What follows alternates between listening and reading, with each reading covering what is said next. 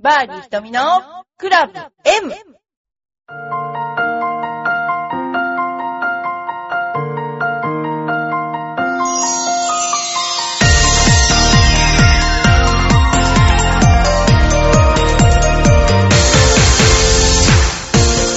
はい、バーディー瞳のクラブ M です。えっと、今日はですね、初っ端からですね、えーいただいているお便りを読まさせていただきたいと思います。あの、ぐっちさんね、ぐっちさん本当ありがとうございます。ちょっとまとめて読んじゃっていいですかね、これ。はい、じゃあぐっちさん行きましょう。えー、ひとみプロの発明したグローブをいただけると聞き感謝感激です。早速サイズを申し上げ させていただきます。22センチ。小さいですね、手。私と一緒ぐらいですね。えー新地の件ですが大阪の新地といえば上田の飲み屋街のクラブがたくさんあるところあそうなんだ瞳プロのおっしゃる新地は何々新地というように前に地名がつきます。不良さんも知ってると思ったのですがとぼけたのでしょうか。それ以上何も書いてないんですが。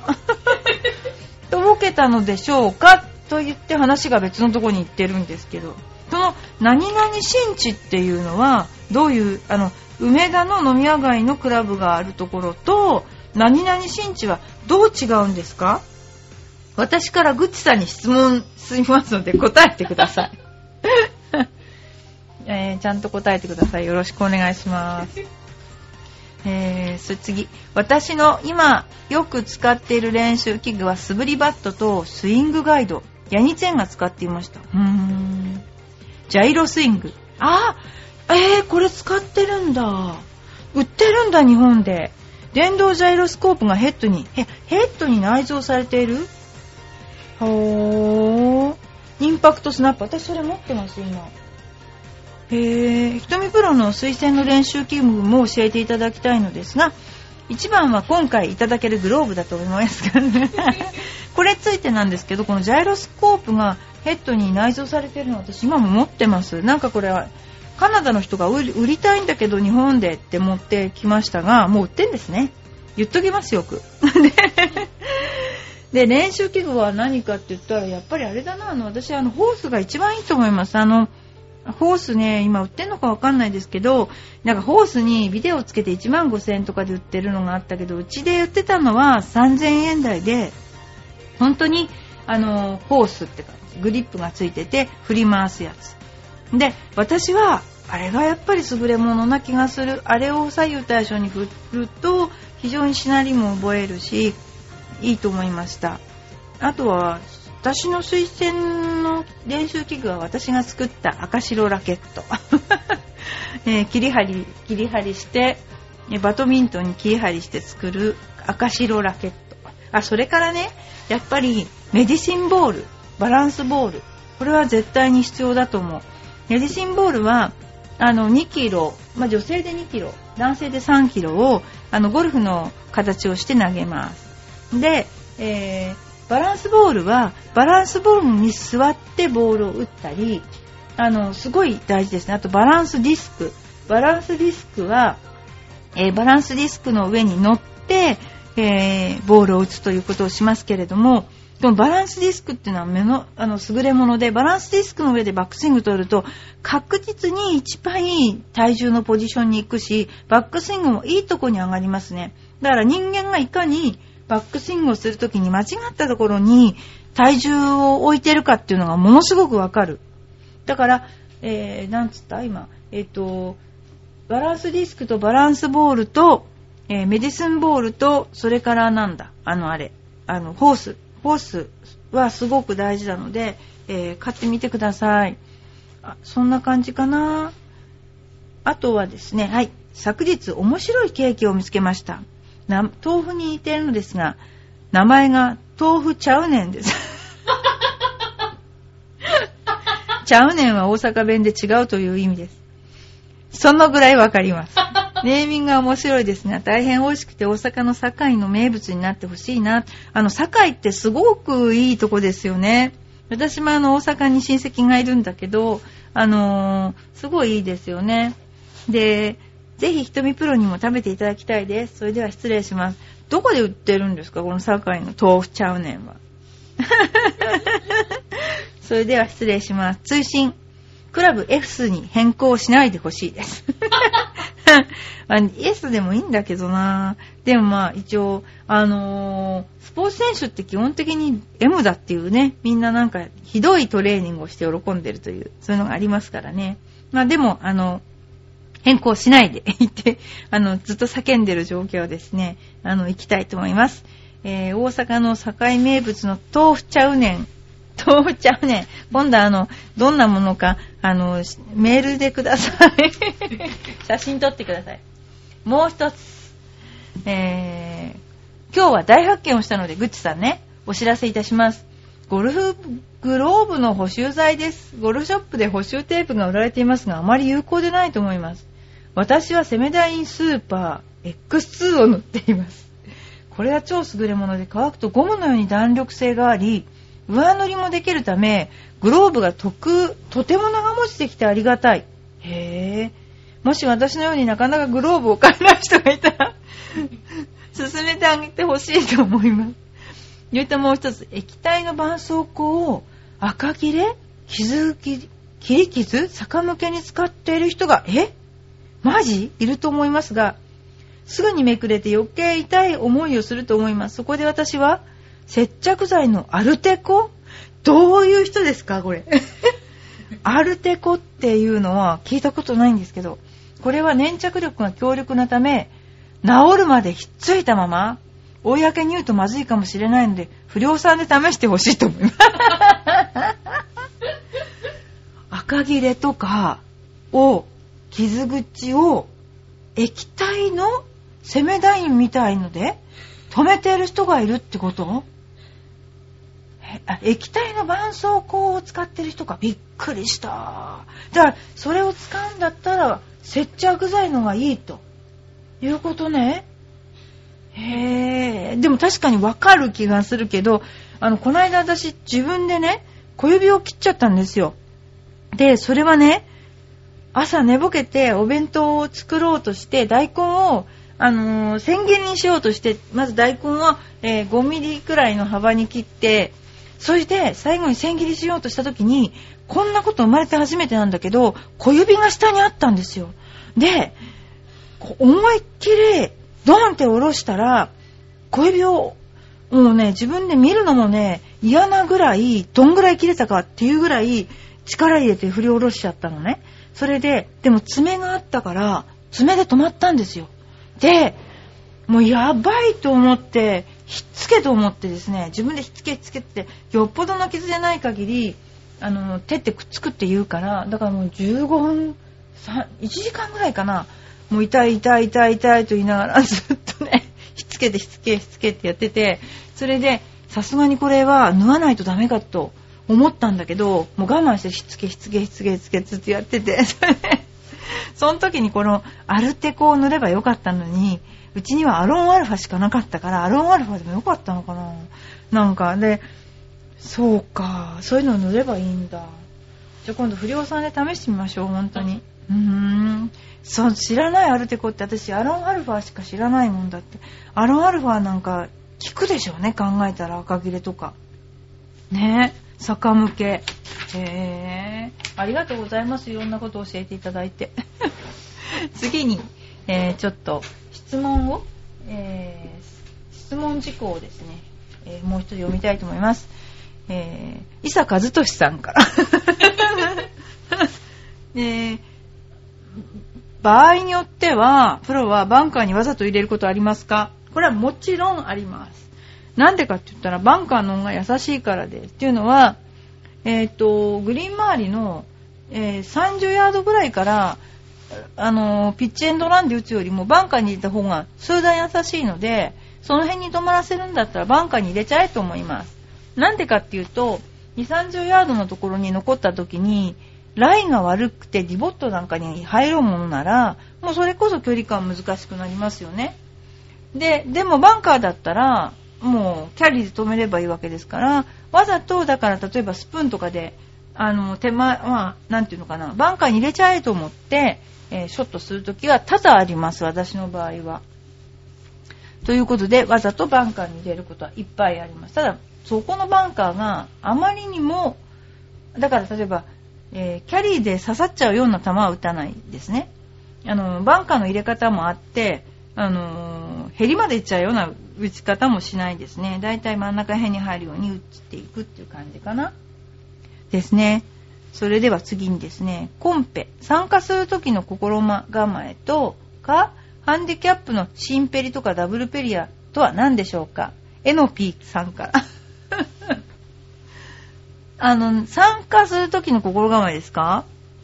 えっ、ー、とね、いろんなコンペあるじゃないですか。だから参加することに意義があるとか言いつつもギラギラになってる人のが多いから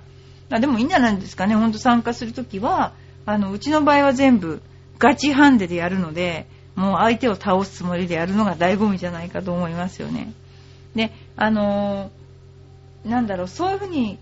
やるぞみたいな感じでもういっぱいやってそれでそのやるぞっていうのはいかにダメかっていうのがだいぶ分かってきてそれであの、いいスコアを出すにはこうっていうのを分かるので、最初からどういう風にしてこうとかあんまり思わずにですね、でもまあ、例えば女性だったら全部ダブルボギーで行こうと思えば54で回大体回るんだけど、が50ぐらいになったり、男性の場合は全部ボギーで行こうと思えば45なんだけど、ボギーペースに2アンダーとか43ぐらいで回れるとか、ちょっと心に余裕があるぐらいのえー、方がいいですよね。だから私たちの場合は、いいんだよ、全部パーでいいんだからって言ってのガツガツバーディー狙ってミスするとね、そういうのありますから、そういうふうに、あの、ちょっと余裕を持った心構えをしていくのがいいんじゃないかなと思います。それでですね、ハンディキャップのシンペリとかダブルペリアって何でしょうかって言うんですけども、まあ、数ホールを取って、その数ホール、なんていうかな、あの、に大叩きをしているところが入れば、その人の、えー、単純に言えばですよ、えっ、ー、と、ハンデが上がるとか、いろいろね、そういうものなんですけど、結局、本当のハンデに近いものを抽出しようっていう、なんていうのそういうシステムなんだけどもね。でも、私はこれは、まあ、面白くない これや、やりたくない、こういうのは。だからやっぱりやるんだったら、自分のハンデか、もしくは、なんて言うんでしょうね。まあ、楽しくやるんだったら、本当にコン、本当に楽しくやるコンペだったら、こういうのもいいかもしれないけど、ゴルフをちゃんと、まあ、スポーツとしてやってるんだったら、自分にハンディキャップがあった方が面白いかなと思いますよね。そのハンディキャップを更新していく面白さっていうのがあると思うんですよね。でも人によると思う。で、あの負けず嫌いの人もいるから、私なんかは、あのとても負けず嫌いなので、だからもう負けること自体が嫌なので、だからね、ガチハンデでね、やりたいなと思いますね。それではですね、次ですね。ゴルフで組み合わせになった時なかなか会話が進みません。皆さんどのような工夫をされていますか？そうですか。プライベートでなくコンペなどで第三者によってパーティーが決められた場合ですね。私はプライベートなゴルフ仲間が少なく4人中2人は初対面ということが多いです。プレー中はそのプレーそのものや道具の話ラウンド中のエピソードなどで十分ではないですか？食事の時に何の仕事をされてるかなどそれ以外にごく普通に面白おかしい内容でよろしいのでは？相手の年齢によっても思うようにいかないこともあるでしょうがこれはですね私は小さい頃コースに行った時は小さかったので大人同士が会話するのを聞いてたのでほとんどこういう経験はないんだけどまあ大体、あの、自分の仕事のことは話さないですね。皆さん。まあ、うん、会社の延長じゃないからですね、話さないし、まあ、あとは、クラブのことやゴルフが好きで、あの、ゴルフが好きでゴルフに来てる集合体だから、だからその部分で話が弾めば別にいいんじゃないかな。だってその他の部分はみんな未知数だし何にも知らないし、だからゴルフを通じて友達になる、友達になるというかまあ、会話が進めばいいので、やっぱゴルフの話題。で、話したい人もいれば話したくない人もいると思うんですね。ただ、あの、これは社交の場だというふうに考えれば、やっぱり話し上手になるのも一つのね、面白いことですから、あの、不愉快にならない程度にですね、あの、話に参加していれば別にいいんじゃないかなと思います。やっぱりどうしても日本人って相手に気を使いますよね。相手が、私がこう、黙ってると、なんとなく不愉快なんじゃないかなとか思っちゃうんじゃないかと思うんですけどね。でもまあ、あの、そういうことで、ちょっと何かしらのきっかけを見つけて会話をするのも楽しいかもしれないですね。で、えー、もう一つはね、会話が進まないっていうのは、えっ、ー、と、なんだろうな。何を接点にしていいのかっていうのが多分わからないから会話が進まないのかな。普通は例えば趣味のクラブなんか行くとその趣味に趣味のことでいっぱいあの話ができちゃうんですけどね。こういうのもでもありますよね。次、ゴルフの上手い人、下手な人の見分け方 を教えてください。そうですね。私は下手ですが、うまく見られたいためにはどうすればよいかを常に研究し、かなり実践しているので、キャディー泣かせです。すっごいわかる、これ。なるほどね。ゴルフの上手い人、下手な人ね。それから、キャディー経験があるので、道具を見たら大体腕前はわかります。そうでしょうね。その人のカートに近づいてくるのを見て、体のバランスなどでそれを修正して、ティーアップでほとんど確定ぐらいですかね。ティーショット終了後にキャディーマスターの見ているカメラに向かってサインを送ってました。ここは要注意とか大丈夫。えー、そうですね。あとグリップを見るとか、上手くない人のティーショットは大体わかるけど、本当に上手な人はワンラウンド一緒に回らないとわからない。上手いかどうかはごめんわからない。上手い人は多くを語らない。上手い人はアドレスが美しい。50ヤードのアプローチのスイングを見ればわかる。初対面で情報がないときは歩く姿を参考にする。いろいろありますよね。えー、グリップとアドレスとワックルを見れば大体の腕前がわかりますっていうような多くの意見がありますが、私がやっぱりね、もうこの人はうまいかどうかっていうのはグリップですね。もうグリップ見れば、本当にもうシングルだなとか、あのまあ、初心者だなとかも、絶対完璧にわかりますね、グリップで。で、グリップは10年やったらもう一回、あのなんていうの？練習しろっていうぐらい、えー、あ、ゴルフは10年経ったらもう一回やり直せっていうのかな？なんかそういう格言があるぐらい、やっぱりその、年輪を重ねてる人のグリップっていうのは全く違うので、グリップ見ただけでどれだけうまいかも大体推測しますよね。あとはですね、グリップが変則な人の場合は、あとは歩き方ですよね。歩き方。要するに、そのゴルフというスポーツに、そのゴルフ場に、あの、違和感がなく歩いてくる人はうまいと思う。まず。なんとなくこう、違和感がある人は、こう、下手くそだなと思っちゃう。ですね。まあそんなことかな。あのよくゴルフ場に来てる人っていうのはなんとなくゴルフ場に違和感がないので、それはすごくね、私も感じるんですね。まあ、うん、そんなところかな、見分け方としては。ということでですね、ゴルフの上手い人、下手な人、あと、上手い人はそうだけど、下手な人っていうのは、会話だけで見分けるのはどうなんだろう難しいかもしれないですね。でもまあ、うん、下手っていうのはどのぐらい下手かわかんないんだけどね。それでですね、今度ちょっとジュニアゴルフについてなんですけど、話は飛ぶんですけどもね、あの、女子プロゴルフ協会でやっているジュニアのイベント等ね、そういうことをあの、えー、皆さんにね、ちょっと告知したいと思うんですけれども、あの、女子プロゴルフ協会っていうのは、これからゴルフを始める子供たちのために、えー、サマーキッズデーとかキッズゴルフデーっていうのをやっています。で、全国6会場で開催して、初心者から上級者まで女子プロが優しく楽しくレッスンします。で、その他に LPGA ジュニアゴルフレッスン会目指せ世界っていうのがあって、えー、2016年のオリンピックがありますので、それに向けて LPGA ツアーの会場で開催しています。まあ一部開催してない場所もありますけれども、LPGA の、えー、試合がある場所に行けば必ず、まあほとんどですね、あの、ジュニアレッスン会をやっています。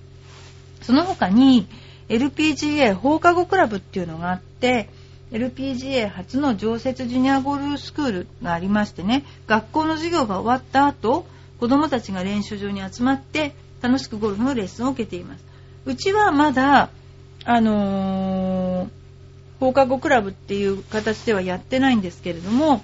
あのー、何ですかね、うち独自のジュニアがあるので、これはやっていませんけれども、まあ、あの、ジュニアに対してこれだけ女子プロ協会の方ではイベントとかそういうのをやっていますということで、その他にも LPGA ファミリーゴルフデーっていうのがあって、親子ペアのレッスン会とか、コースラウンドを通して親子のコミュニケーションを深めるということもやっています。それから、えっ、ー、と、ジュニアゴルフコーチというね、のがいて、ゴルフの初心者にも楽しくわかりやすく教えたり、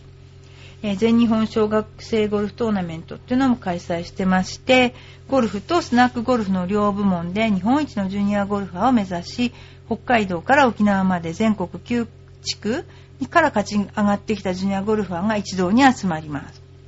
で、それからスタジオアリス女子オープンジュニアカップっていうのがあって、えー、LPGA 公認競技のスタジオアリス女子オープンの主催者でもあるスタジオアリスと共催でジュニアトーナメントを開催しているということです。えー、そんな感じで、あのー、ゴルフがですね、オリンピック競技に、あのー、認定されまして、リオデジャネイロから。そのために、もうすでに今から、あのいろんなね、プロの、勝つための、いろんなことをですね、え底辺を広げるっていうことも含めて、えやってきてるわけなんですけれども、あのー、まあ、オリンピック公式競技に復活するのってものすごく何年ぶりだかわからないんですけどね、あのー、本当に嬉しいことだなと思います。っていうのはゴルフってなんかある一部の特定の人たちだけのスポーツっていう感じに捉えられてたとこがあるんだけど、まあ、それが世界的にもあのロビー活動が良かったのかよく分かりませんけれどもあのこうやった形でねあの認めてもらえてまたさらにねあのオリンピックでできるとなれば目指す人も増えるんじゃないかなと私は思っています。ということでですねあのゴルフの話題に関してはあのそのぐらいですけれどもどうなんだろうなもうちょっとで桜の季節ですよね。あの今、えー、浦安の今川地区はちょっとあの桜がねあの地震で倒れてしまってだいぶ切っちゃったんですけどもでもまだ綺麗な桜並木がですねあのいっぱいありますのでね桜を見に行くのもねもうすぐですねいいかなと思いますよね。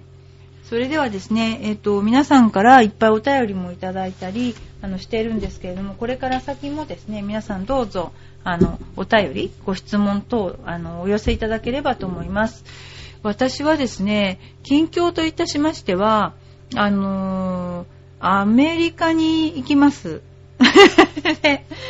えー、インディアナの方に行くのと、それからあの、ハワイに行ってきます。遊びじゃないです。かっこ遊びじゃない。でも、ハワイのオアフ島と、えー、あの、ハワイ島に行ってきます。で、今回は、私いつもハワイ島に仕事で行っていて、あの、一個だけやりたいことがあったんだけど、ずっとできなかったのは、マウナケアのね、あのに登りたかったんですね。で、マウナケアの山頂、あの、スバル天文台があるとこなんだけども、あそこに行きたかったんだけど、空気が薄いっていうことで、いっぺんには登れないらしいんだけども、本当、あの、仕事ばっかりしててできなかったんで、今回は行ってきたいかなと思ってます。ということでですね、あの、またアメリカから帰ってきたお話をさせていただければと思っております。で、今年は、うちの企画としては6月に、えー、ハワイに、えー、ゴルフツアーを組みたいと思っています。そのロケハンで行くわけなんですけどね。あのー、ゴルフツアーを組みたいと思っています。えー、そしてインストラクターも全員行くので、えどのインストラクターに教わりたいかによってですね、あの、まあ私に教わったら不幸かもしれませんけれども、あの、みんな行きますので、ぜひラウンドして楽しくですね、あの過ごしたいと思います。ということで、はい、バーディー瞳のクラブ M、今日も最後まで聞いていただきましてありがとうございました。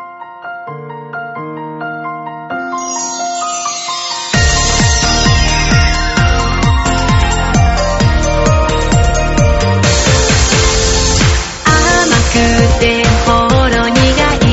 私の癒しチョコレートまるで恋を